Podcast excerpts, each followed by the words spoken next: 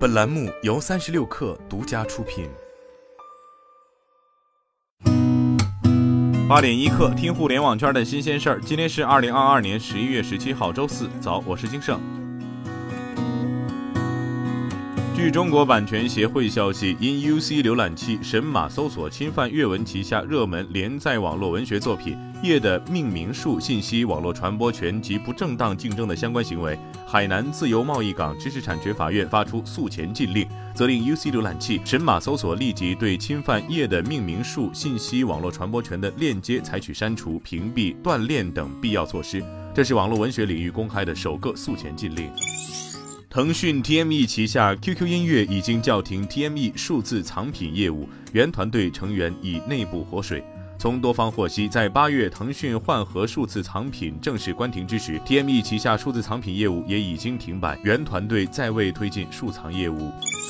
美国国家公路交通安全管理局表示，特斯拉日前向该机构披露了两起致命车祸，并称均与特斯拉 Model 3汽车的自动驾驶辅助系统有关。报道称，最新两起事故发生于九月十五号至十月十五号期间。自从美政府要求汽车制造商于二零二一年六月起开始提交此类事故的数据以来，特斯拉报告的事故总数达十六起。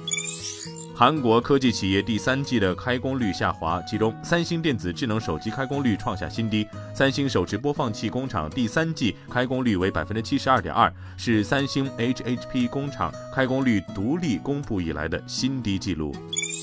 随着亚马逊首席执行官 Andy Jassy 加大力度控制成本，公司于周二开始裁员。其中，亚马逊员工在 LinkedIn 上发帖称，他们受到了影响。该公司通知了包括 Alexa 和 Luna 云游戏部门在内的多个部门的员工将被解雇。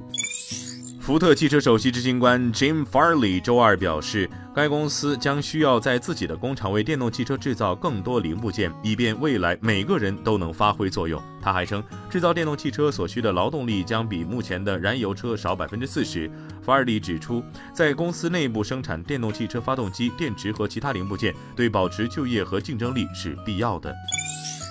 化妆品巨头雅诗兰黛即将以约二十八亿美元的价格收购时尚品牌 Tom Ford。这是在一项长期的授权协议基础上达成的，这是雅诗兰黛有史以来最大的一笔收购。今天咱们就先聊到这儿，我是金盛八点一刻，咱们明天见。